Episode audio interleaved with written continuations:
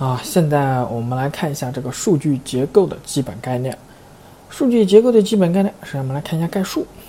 一、数据处理概述，它的一个定义：数据处理是指对数据集合中的各元素以各种方式进行运算，包括插入、删除、查找、更改等运算，也包括对数据元素进行分析。二、关键问题：大量数据元素在计算机中如何组织，以便提高数据处理的效率，从而节省计算机的存储空间？这是进行数据结构处理的关键问题。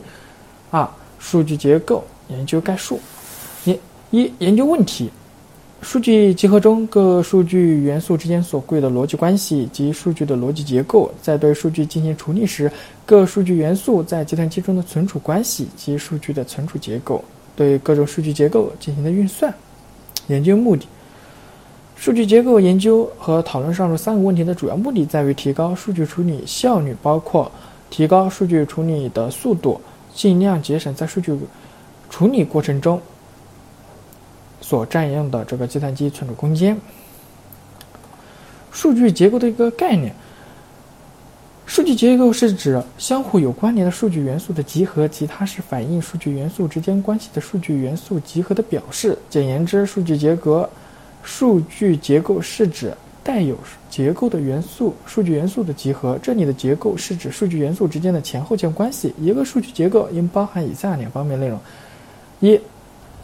表述数据元系元素的信息；二、表示各数据元素之间的前后键关系。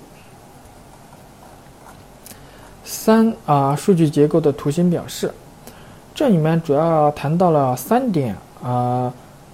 在数据结构的图形表示中，数据集合 D 中每个元素用中间标有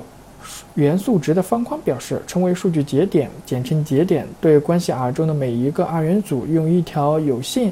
有向线段从。前键节点指向后键节点。二，在数据结构中，没有前键的节点称为根节点，没有后键的节点称为终端节点，也称叶子节点。其余节点都称为内部节点。三，数据结构中的元素节点可能是在动态变化的，这种变化体现在节点数量的增减以及各节点之间的前后键关系的动态变化上。四，线性结构与非线性结构。